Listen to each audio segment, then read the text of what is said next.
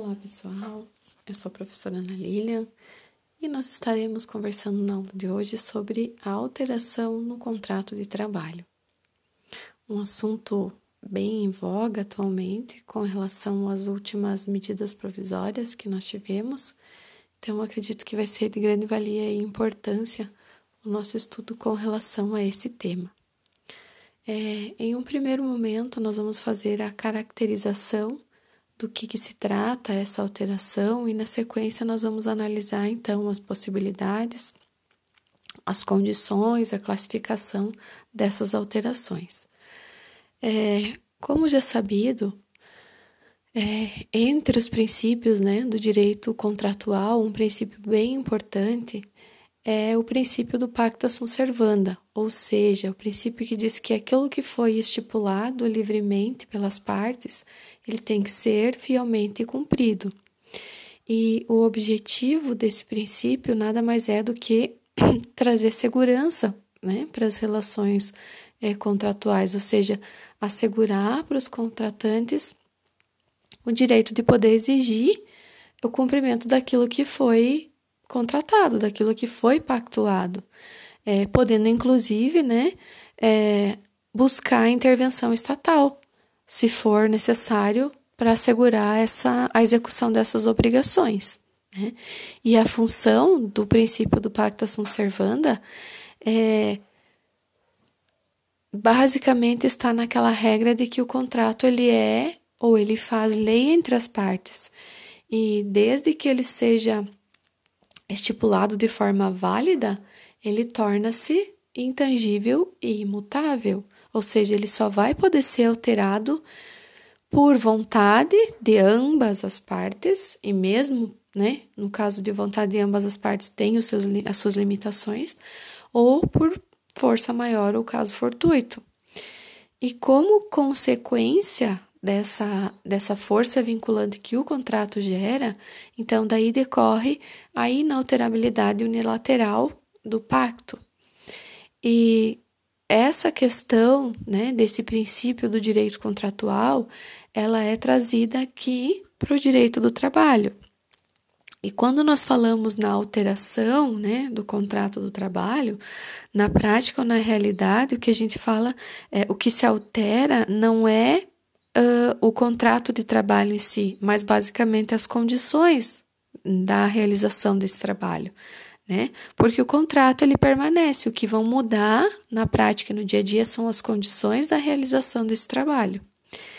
E assim, né, como no direito civil, a regra é de que o contrato de trabalho ele não pode ser alterado, ele não pode ser modificado unilateralmente pelo empregador, né? Ou seja, aqui nós estamos diante da regra principal, que é a regra da imodificabilidade ou inalterabilidade do contrato de trabalho. E é, o nosso, a nossa disciplina legal, né, o nosso dispositivo que trata dessa, dessa questão é o artigo 468 né, e os seus parágrafos da CLT. É, ele o artigo 468 ele trata de forma geral dessas alterações do contrato e o artigo 469, como nós veremos na sequência, ele trata de forma específica sobre a transferência do empregado.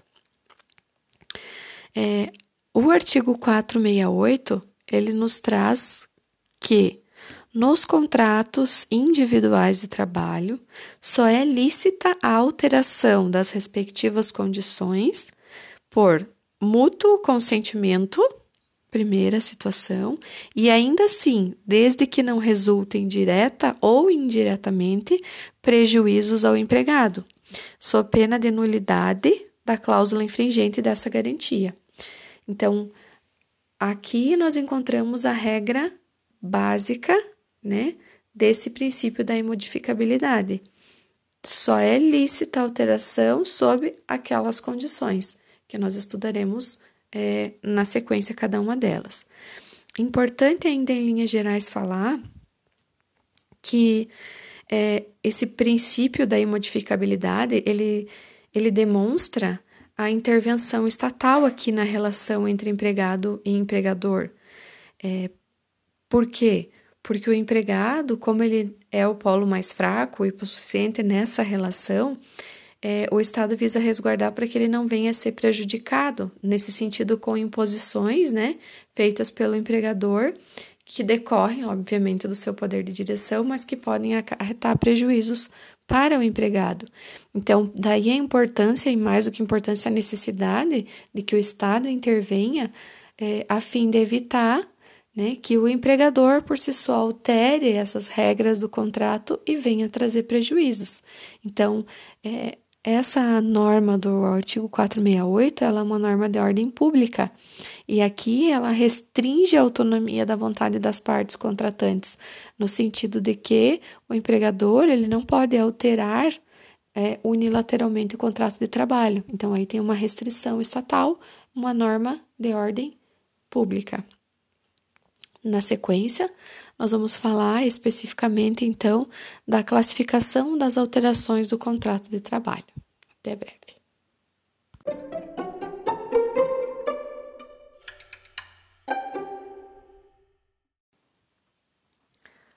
Classificação das alterações do contrato de trabalho.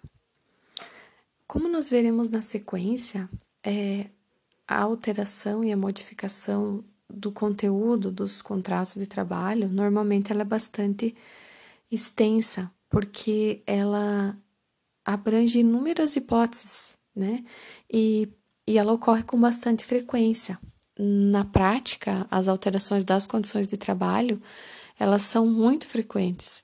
Então, por isso, é bastante importante ter um extremo cuidado quando se vai analisar é, essas alterações no que tange a sua validade, porque em inúmeras situações, muito embora elas tenham sido convencionadas é, de forma bilateral, ou seja, elas decorrem de mútuo consentimento, elas podem mesmo assim acarretar prejuízos é, ao empregado, mesmo que de forma indireta, e nesse caso elas são nulas. Então é importante o estudo e análise dessas alterações.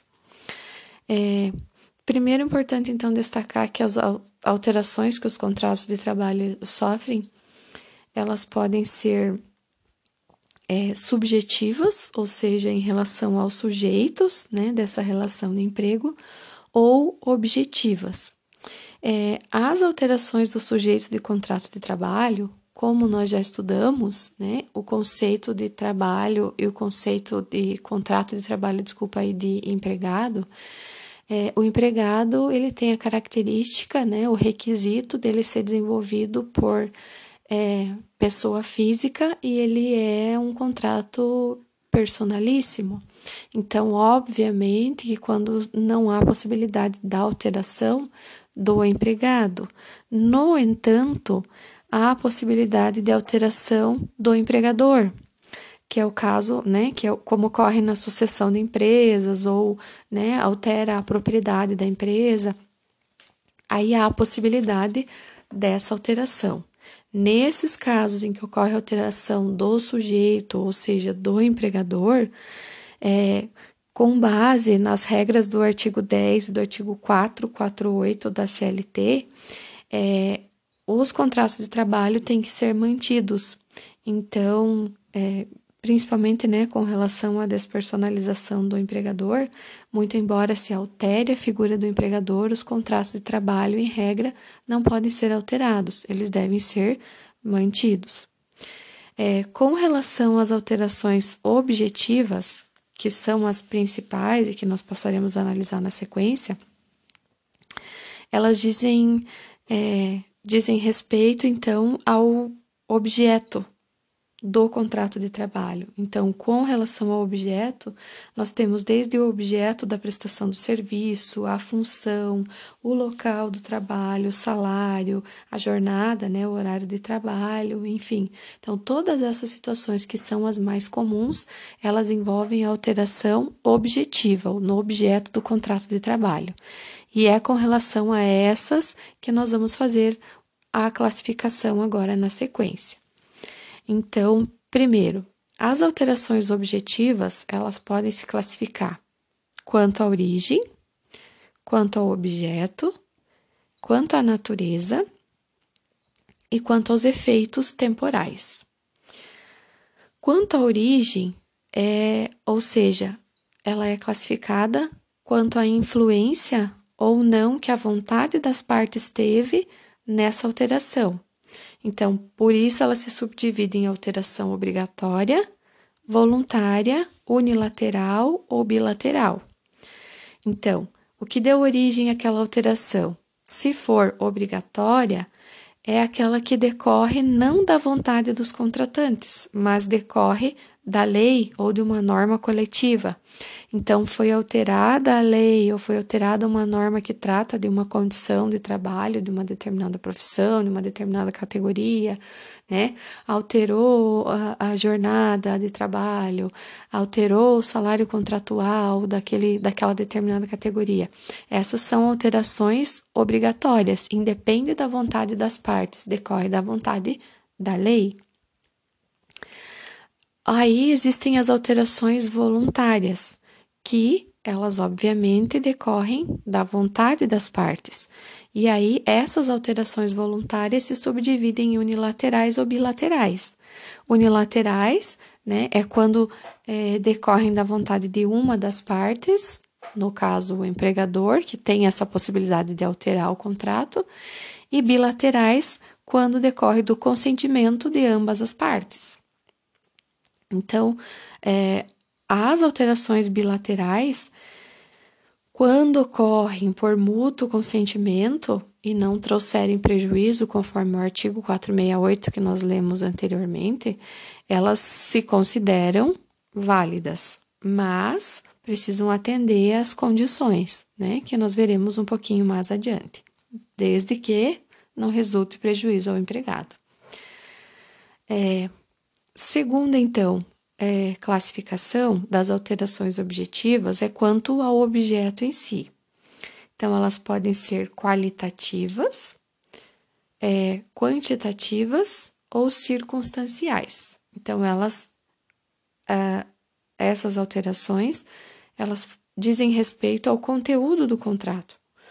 As alterações qualitativas, como o próprio nome já diz, tem relação com a qualidade do trabalho. Então, elas afetam de forma indireta a qualidade da realização daquele trabalho, basicamente e principalmente pelas mudanças na, na qualificação profissional do empregado.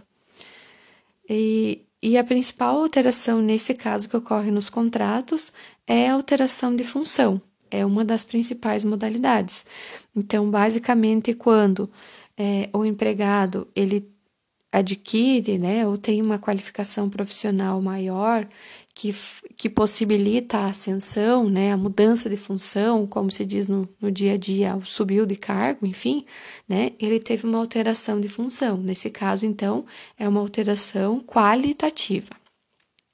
As alterações quantitativas dizem respeito à quantidade ou do trabalho ou ao valor do salário. Então, é, são situações que vão modificar o, a, o próprio teor da prestação dos serviços. É, pode ser com relação à jornada, né? Então, alterou a jornada de trabalho, reduziu a jornada de trabalho, vai reduzir o salário, que é a situação que nós estamos vendo atualmente, né? Aumentou a jornada de trabalho, obviamente, proporcionalmente vai aumentar o salário. É, ou ainda, é, quando se modifica também uh, a forma de produção, principalmente quando o trabalho é realizado por peças ou por tarefas, né? Então, tem que realizar é, a quantidade de determinada peça ou de determinada tarefa e se altera essa quantidade para mais ou para menos. Então, aí nós temos uma alteração é, quantitativa. É, é nesse caso, essa alteração, para dizer se ela é válida ou não, ela vai depender é, dos efeitos que ela vai trazer ou se ela vai beneficiar o empregado. Né? Obviamente, se ela trouxer prejuízo, ela vai ser considerada nula. E as alterações é, circunstanciais, elas dizem respeito à localidade da prestação do serviço. É, e em regra, nós vamos falar com mais detalhe na sequência, ela, de acordo com o artigo 4 69 da CLT, a regra é a intransferibilidade, então é a não alteração do local da prestação. Mas essa regra ela pode ser atenuada, como nós veremos na sequência. A terceira forma de classificar é quanto à natureza. Então, a natureza da, da, da alteração ela pode ser favorável ou prejudicial. É bem óbvio, né? A alteração favorável é aquela que vai melhorar a situação do trabalho do empregado. E quando se fala em melhora e piora, não necessariamente envolva pecúnia, envolva salário, tá? É melhore a situação, melhore as condições. Então, as alterações favoráveis, elas são é, autorizadas, ou também em alguns, alguns doutrinadores classificam como alterações lícitas, né? E as alterações prejudiciais são aquelas que vão piorar a situação, vão rebaixar o empregado, por exemplo. E esse tipo de alteração, ele é vedado pelo legislador. Então, né, também é, conhecidos como alterações ilícitas. E por fim, a última classificação é quanto aos efeitos temporais. Então, é os efeitos que essas alterações, né, a duração desses efeitos no tempo.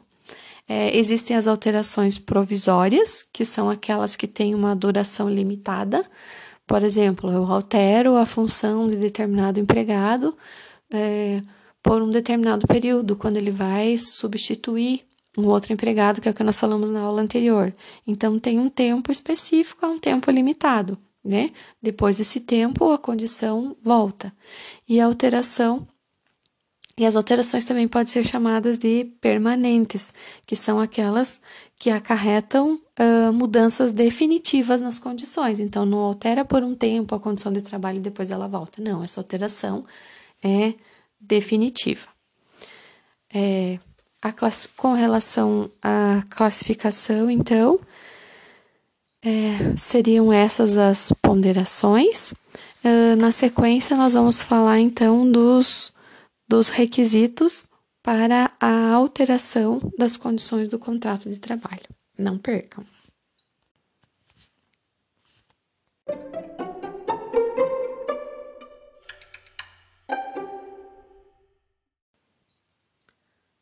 Condições de validade das alterações do contrato de trabalho. Nos termos do artigo 468 da CLT, nos contratos individuais de trabalho, só é lícita a alteração das respectivas condições, 1. Um, por mútuo consentimento, e ainda assim, 2. Desde que não resultem direta ou indiretamente prejuízos ao empregado, sob pena de nulidade da cláusula infringente dessa garantia.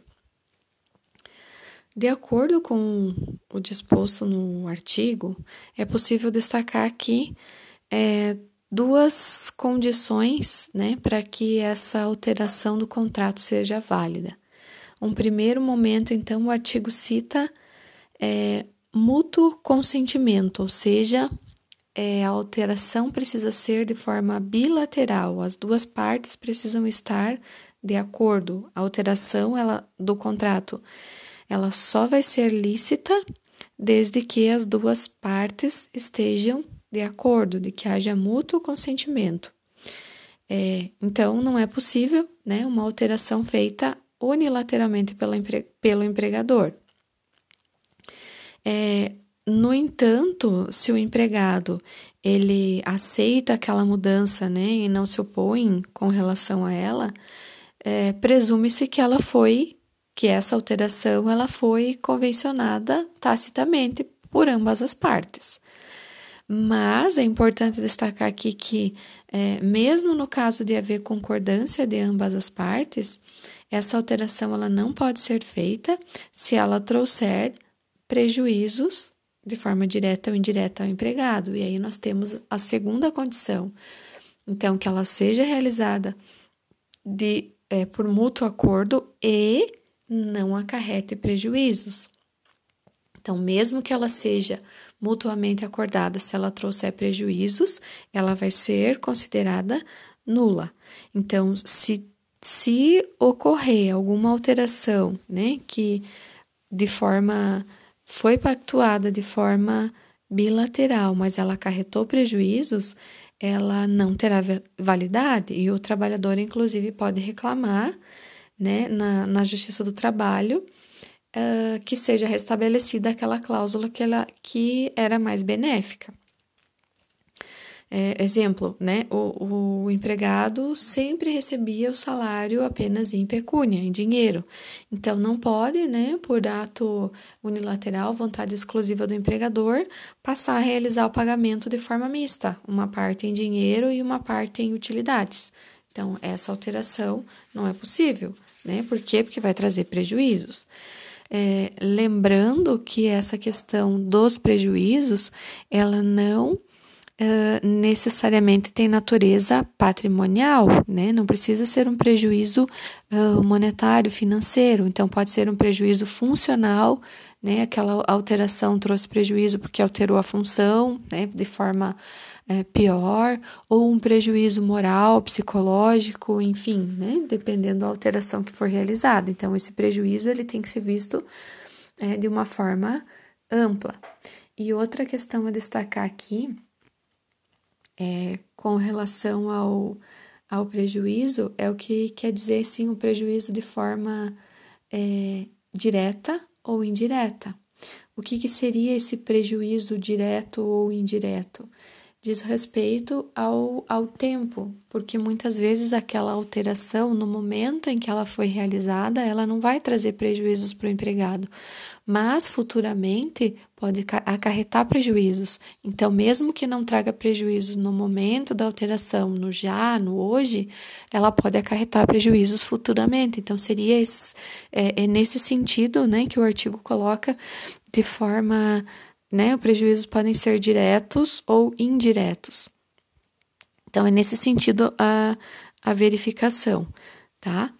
É, e para que seja declarada, então, né, que seja o, o, trabalhador ele possa reclamar, né, o restabelecimento da cláusula anterior que não lhe causava prejuízo, ele pode, é, ele precisa comprovar esse prejuízo, né? Como já falei, não precisa ser direto.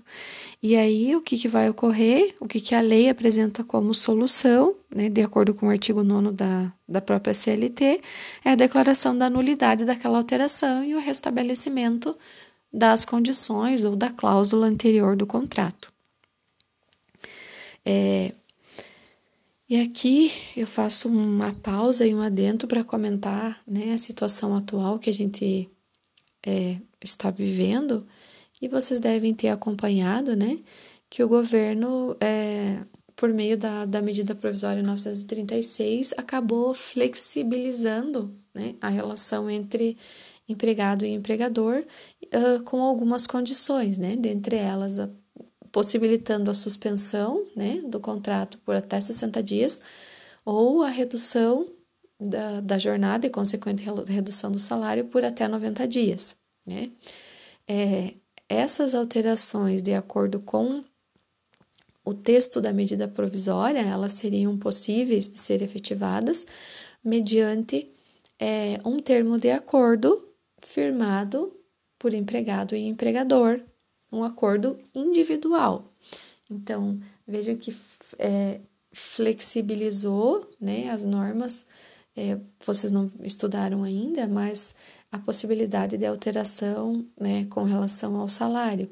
Então, só é possível a alteração ou a redução do salário mediante acordo ou convenção né, coletiva, não é possível por acordo individual, basicamente pelo princípio da proteção ao trabalhador. A mesma coisa no que diz respeito à compensação e redução da jornada de trabalho. Só é possível fazer mediante acordo ou convenção coletiva. No entanto, né, diante do estado de exceção que nós estamos vivendo, então o governo editou essa medida é, e trazia no seu texto a possibilidade de que se fosse é, realizado esse acordo de forma individual, sem necessidade é, de intervenção do sindicato. Trazia só no texto né, que teria que, no prazo de 10 dias, é, comunicar ao Ministério da, da Economia essa, essa situação. No entanto, é, por meio da de ação direta de direta de inconstitucionalidade 6363, é, se buscou declarar então a inconstitucionalidade desse dispositivo, basicamente pela questão do acordo ser individual e não coletivo. E aí o que, que a gente tem? É, o ministro relator, Ricardo Lewandowski, decidiu a seguinte questão: ele deferiu em parte é, a cautelar né, dessa ação direta de inconstitucionalidade para trazer a interpretação de acordo com a Constituição. E aí ele trouxe, alterou o texto dessa medida provisória, parágrafo 4 do artigo 11, né, que trazia a maneira como era realizado esses acordos.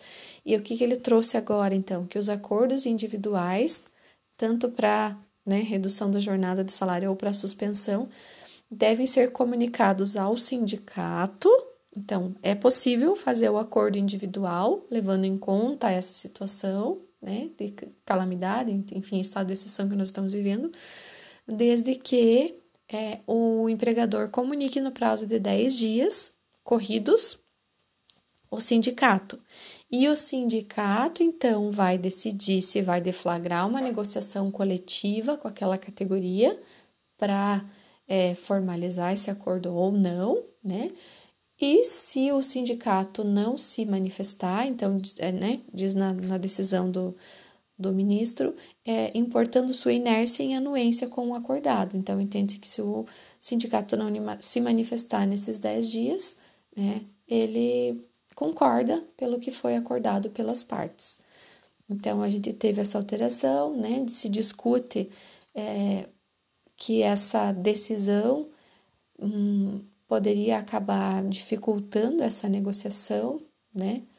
Porque ao passo que a ideia era agilizar e facilitar essa negociação até pelo que se, né, se verifica, o que se busca com ela é a, a manutenção dos empregos e que essa essa necessidade de intervenção do sindicato aqui de autorizar ou não esses acordos poderia dificultar né, a validade da, ou a efetividade dessa medida provisória. Mas, enfim, né, ela, tá, ela está em vigor é, atualmente com essa alteração. Então, é possível fazer esse acordo individual, é possível essa alteração. Vejam que, mesmo no estado de exceção, não é permitido que o empregador altere por si só a jornada ou salário, tem que ter o acordo individual e esse acordo ainda agora né, precisa ser chancelado pelo sindicato. O sindicato precisa se manifestar de forma a, a concordar ou não com esse acordo. Então, a impossibilidade da alteração é unilateral nesse caso, embora tenha sido flexibilizada, né, não permite essa alteração ainda.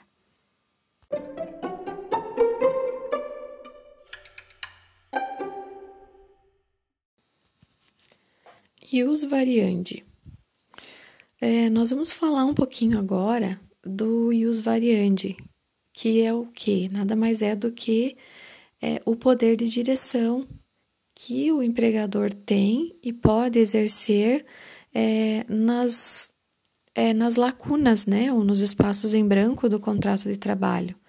Ou seja, são variações pequenas variações que o empregador ele pode fazer de forma unilateral no contrato de trabalho, é, que constituem ou decorrem do seu poder de direção. Né? Caso contrário, o empregador ele estaria é, adstrito somente aquilo e sem poder né, fazer qualquer alteração. Obviamente que em alguns casos, em algumas situações especiais, há necessidade de algumas pequenas modificações, mas é importante falar aqui no que diz respeito ao use variante que essas alterações elas não podem alterar as cláusulas essenciais do contrato, né?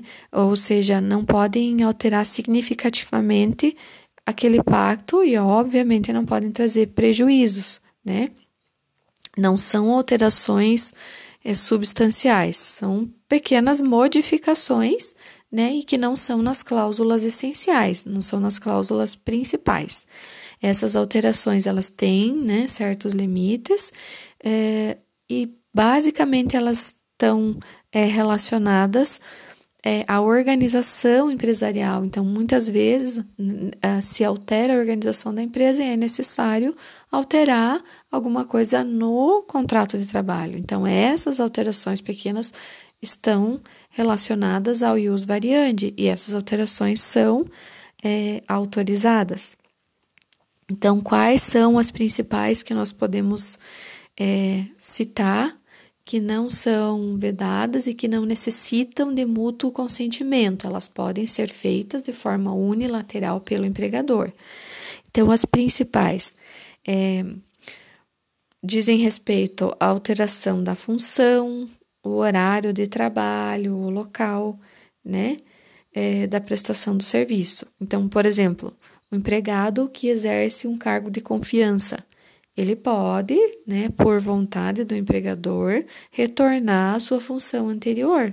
Por quê? Porque é um cargo específico é, de confiança. O próprio parágrafo único do artigo 468 ele considera que essa alteração ela não é ela pode ser feita né, de forma uh, unilateral.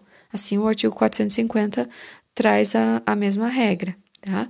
É, a mesma situação ocorre, por exemplo, um empregado é chamado para substituir alguém que estava em férias, ou né, auxílio-doença, licença.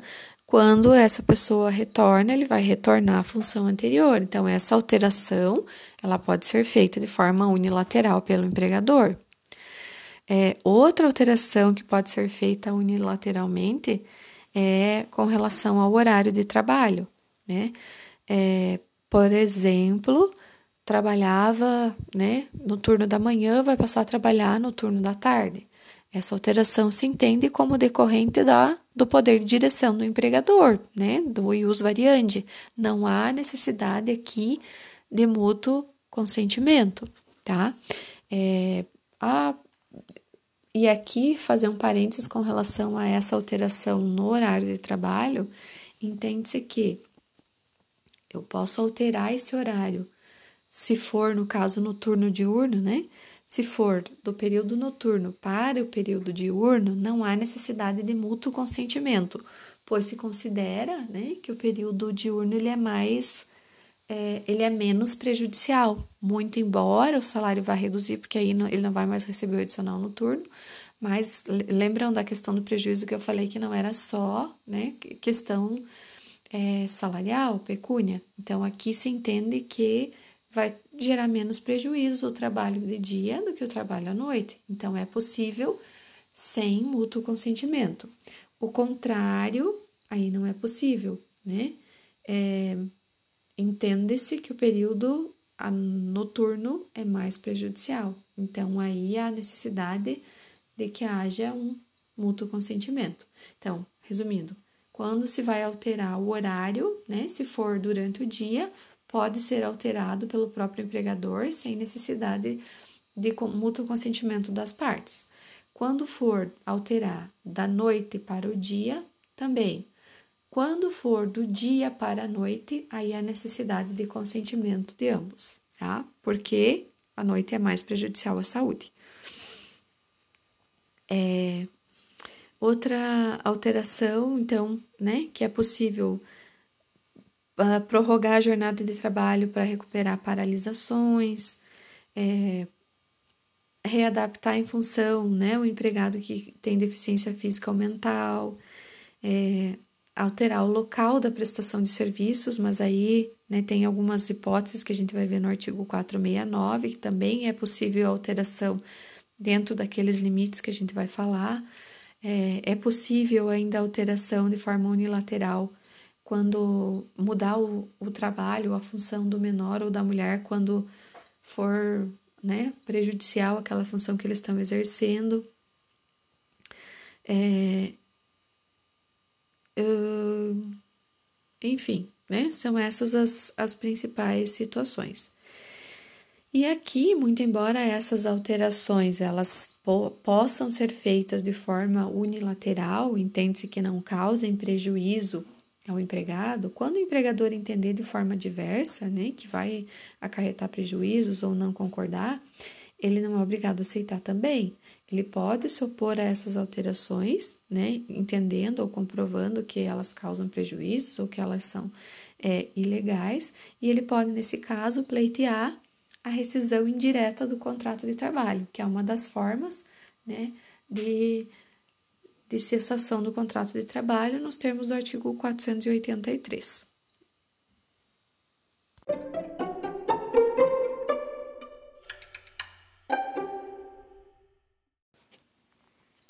Transferência de empregados.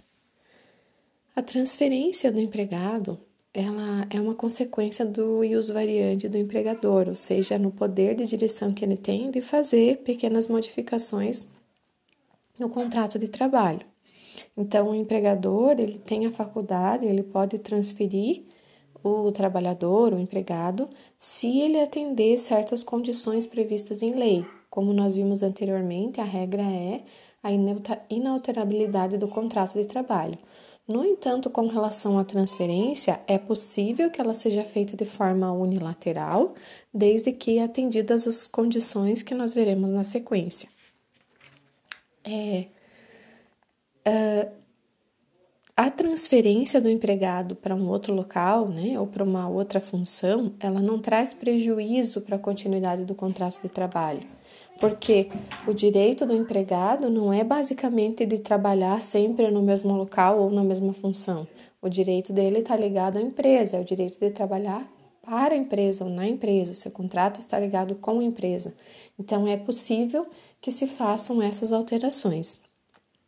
Apenas em alguns casos é que a transferência do empregado não pode ser feita. Como exemplo, o, uh, tem-se o dirigente sindical. Né? Se ele aceitar a transferência ou pedir a transferência, ele perde o mandato, porque ele foi eleito principalmente para representar a categoria naquele local do trabalho, não em outro.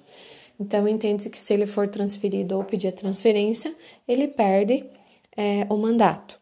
Tá? Uh, e nós vamos dividir para ficar mais fácil de entender e de estudar as modalidades de transferência em seis é, situações. A primeira, aquela que não acarretar, uh, acarretar mudança do domicílio do empregado. Segunda situação é do empregado que exerça cargo de confiança.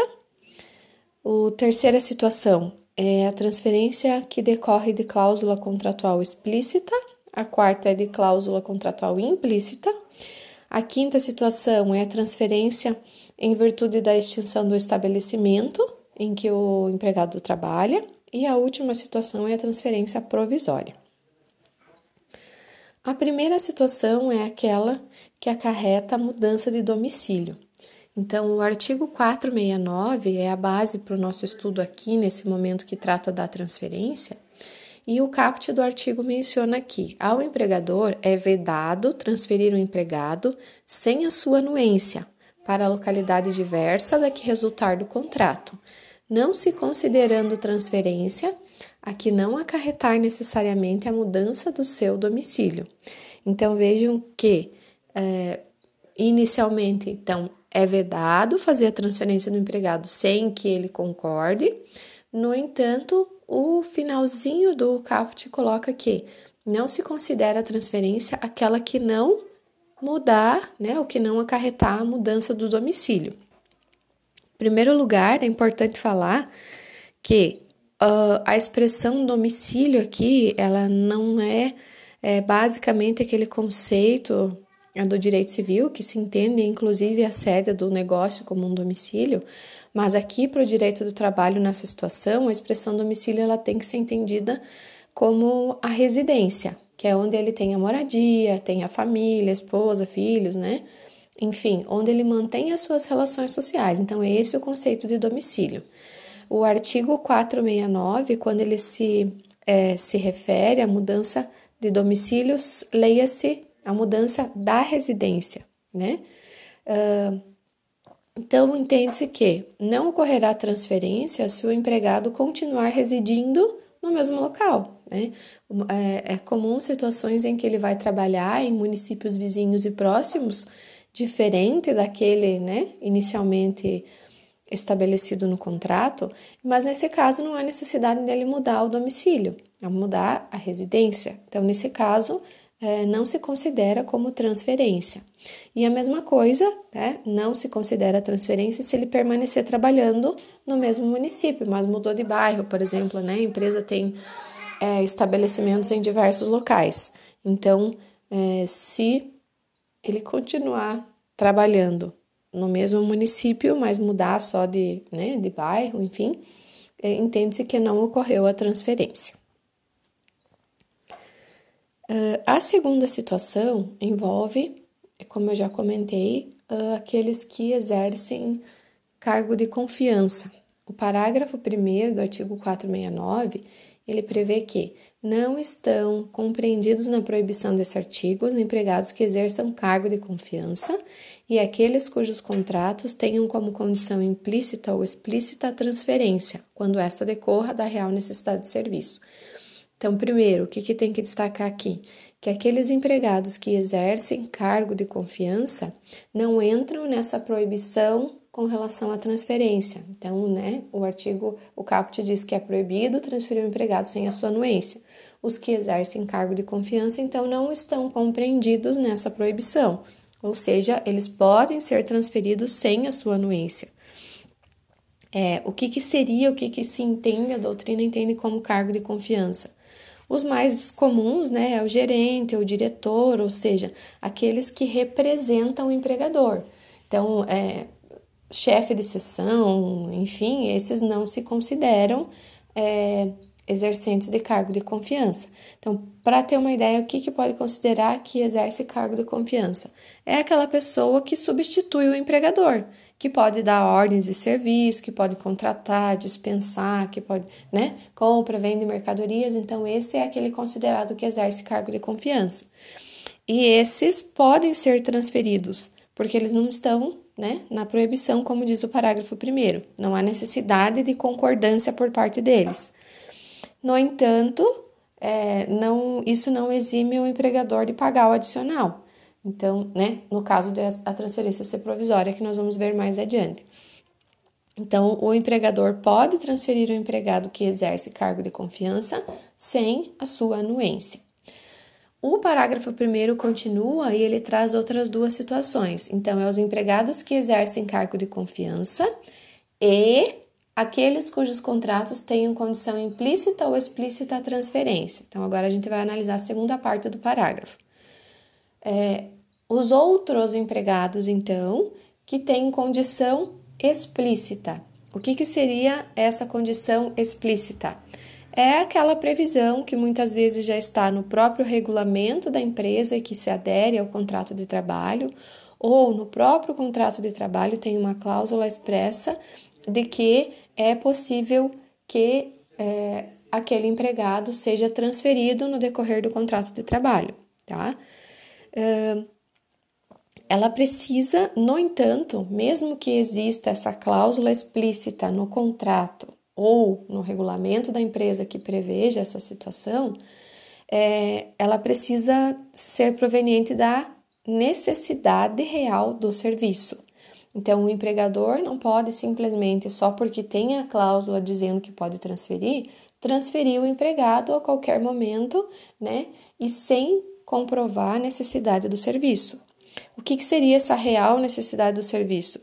É, basicamente, é aquela situação em que o, a empresa necessita daquele determinado empregado para desenvolver as suas, as suas atividades num outro local que não tenha um outro empregado ou mão de obra né, especializada que possa ser utilizado, necessita especificamente daquele empregado. Então, se diz que essa real necessidade do serviço é uma transferência que ela decorre de razões técnicas, né, que é aquele empregado que tem aquela técnica para fazer aquela atividade, ou de, de, organização e de produção da própria empresa. Então, a empresa reorganizou né, suas atividades e necessita daquele empregado naquele outro local. Então, nessas situações, havendo cláusula explícita no contrato, é possível ocorrer a transferência desde que comprovada a real necessidade do serviço, independentemente do mútuo consentimento das partes.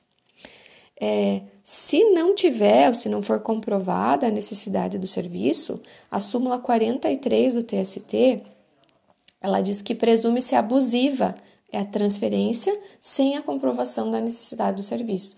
Então, aí pode haver né, pedido de reversão, é, da, é, de retorno, desculpa, à, à função ou ao, ao local né, onde anteriormente desenvolvia aquela atividade. Ah, também há essa possibilidade quando houver cláusula implícita no contrato de trabalho. Então, a cláusula implícita é aquela que não necessariamente está expressa, está escrita no contrato, mas quando é, é uma, uma situação, uma cláusula que ela fica subentendida. Por quê? Porque ela já é uma consequência da própria uh, atividade da empresa, a natureza do serviço que o empregado vai desenvolver, né, e tal, ela já por si só subentende-se que a transferência vai ocorrer ou é necessário que ela ocorra.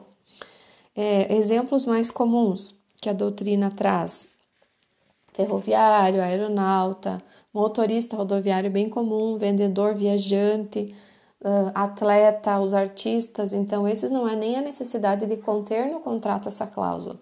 Já subentende-se que eles vão necessitar ser transferidos né, para realizar suas atividades. E aqui também se inclui o trabalhador da construção civil, porque a atividade, é, essa transferência é inerente à atividade empresarial. Né? Encerrou é, a obra num determinado local, subentende-se que pode ser transferido para outro. É, no caso da transferência do empregado que tenha essa cláusula implícita no seu contrato, também é necessário provar a real necessidade do serviço, como ocorre na cláusula explícita. A única diferença é que no primeiro, na primeira situação, a cláusula precisa estar expressa no contrato e aqui não, porque é uma consequência da própria atividade desenvolvida pela empresa. É, a outra situação está prevista no parágrafo 2, que é quando ocorre a extinção do estabelecimento. O parágrafo 2 traz que é lícita a transferência quando ocorrer a extinção do estabelecimento em que trabalhar o empregado. É, o objetivo basicamente aqui é manter a continuidade do contrato de trabalho. Né?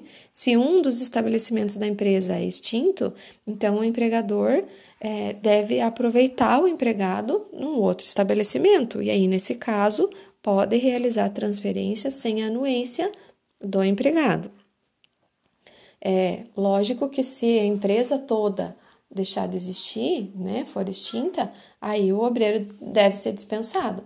Mas no caso de fechar só um estabelecimento, então ele precisa ser transferido, né, até em, em vista atender ao princípio da continuidade do contrato.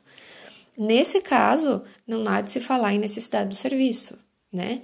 É, configura até um ato de, de preservar o emprego do operário para ser transferido. Então, não há necessidade nem de comprovar a necessidade do serviço e nem da concordância do empregado. É, nessa situação, a jurisprudência entende que os empregados estáveis eles não podem ser transferidos. É, se houver ou se ele não aceitar a transferência, vai ocorrer a rescisão do contrato, da mesma forma o dirigente sindical, né, ou um candidato a esses cargos. Se ele aceitar, ele perde o mandato. Se ele não aceitar, deve ser feita a rescisão do contrato. E aqui, como né, citado anteriormente, uh, o trabalhador da construção civil tem essa cláusula implícita da, da possibilidade de transferência e o término da obra, no que se refere à construção civil, ela é considerada uma extinção do estabelecimento. Então, terminou a obra, é como se tivesse extinguido o estabelecimento ali e aí ele pode ser transferido para outra obra, né? Uh, havendo nesse caso uma transferência definitiva.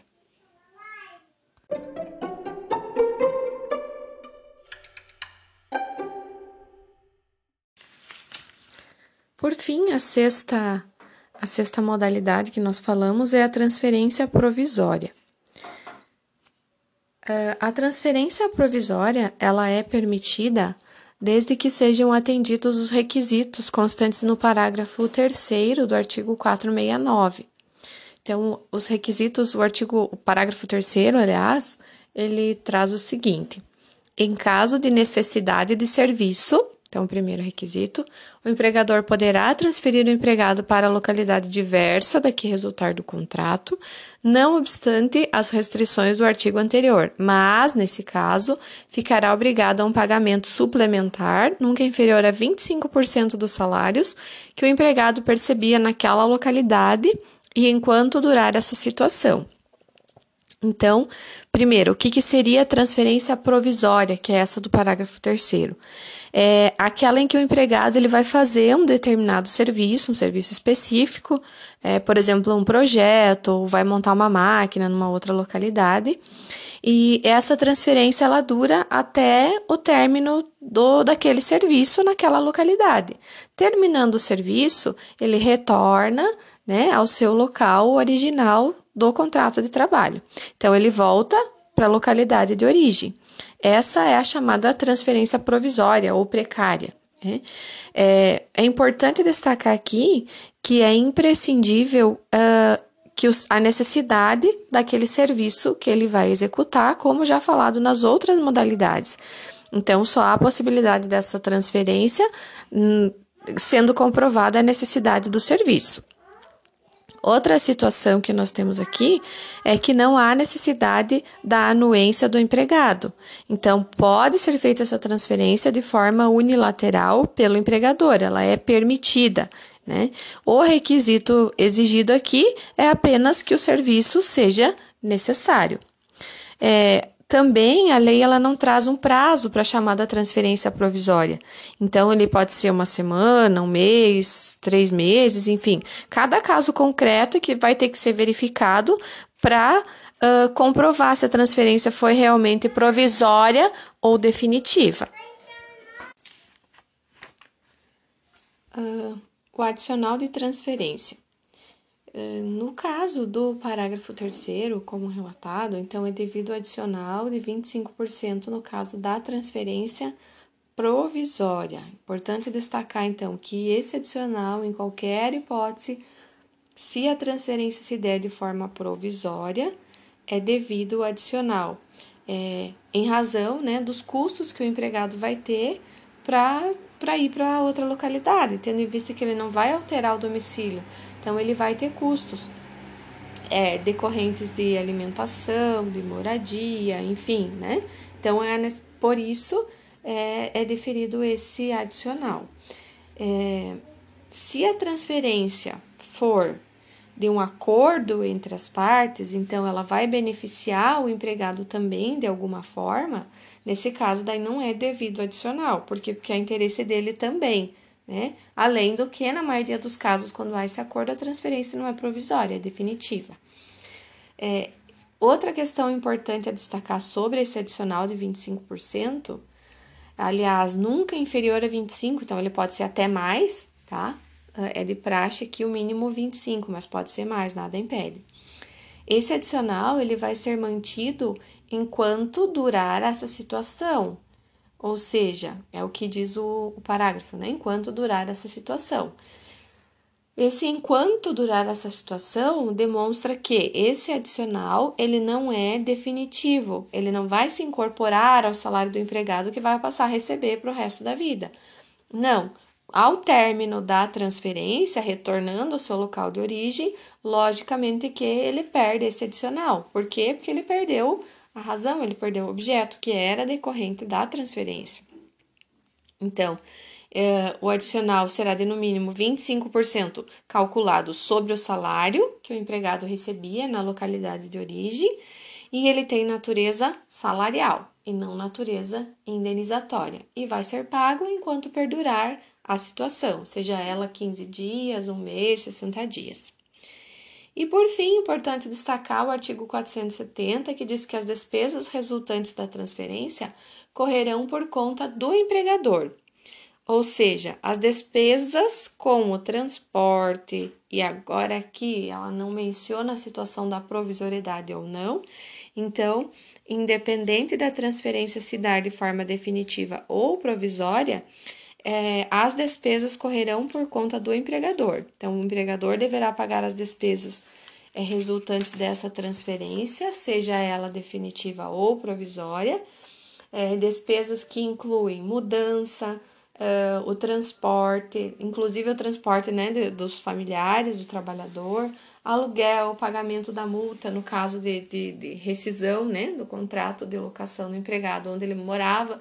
Então, ele é, pagava aluguel e teve que romper o contrato por, em virtude da transferência. Logicamente que ele tem uma multa. Essa multa corre também por conta do empregador. Enfim, todas as despesas decorrentes dessa transferência ficarão por conta do empregador, independente se a transferência for é, definitiva ou provisória.